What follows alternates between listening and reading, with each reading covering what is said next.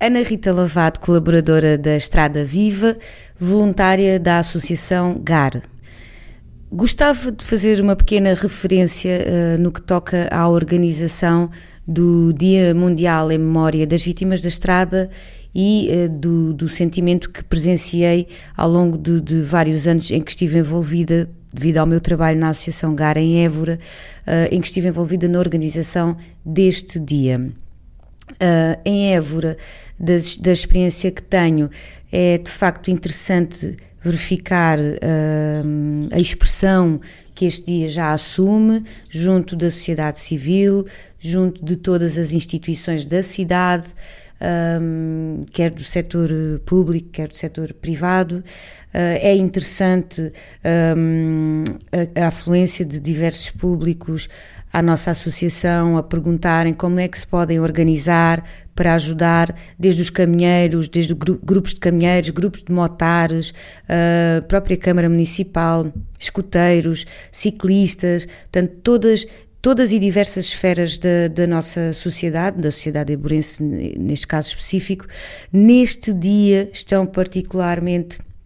interessadas uh, em colaborar com, connosco para um único objetivo, para não deixar esquecer aqueles que, que de facto já não estão entre nós devido a uma, a uma tragédia, eh, a um acidente rodoviário e, no fundo, e sobretudo para honrar a memória dos que eh, já não estão connosco. É interessante também é verificar que muitas são as famílias que já nos procuram para saber qual o dia de novembro uh, do, do, em que se comemora o Dia Mundial em Memória das Vítimas da Estrada. Eu tenho um exercício na memória que, que me lembro sempre. Há uma, das, de, há uma mãe que perdeu um filho uh, devido a um acidente rodoviário que todos os anos comunicava connosco para saber uh, realmente o que é que nós poderíamos, o que é que poderia fazer e quando é que seria o Dia Mundial em Memória das Vítimas da Estrada no, no, naquele determinado ano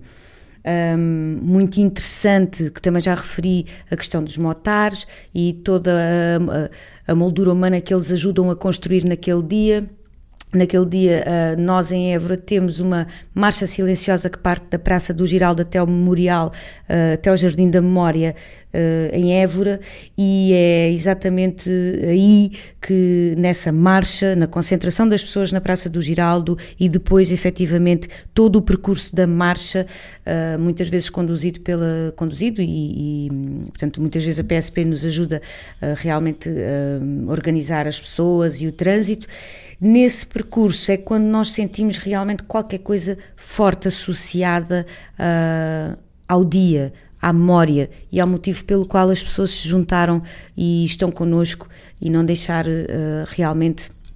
escapar das nossas memórias aqueles que já não estão entre nós. Portanto, o que eu posso dizer em termos de organização é que é um dia forte, é um dia em que a sociedade está estava connosco, connosco a Associação GAR e com todas as outras que intervêm na esfera, na esfera da segurança rodoviária. Uh, a nossa marcha silenciosa é um marco também ele muito interessante e muito forte, um, que simboliza aquele momento, uh, que, simboliza, que, é um símbolo forte de, de, das comemorações a nível de Évora.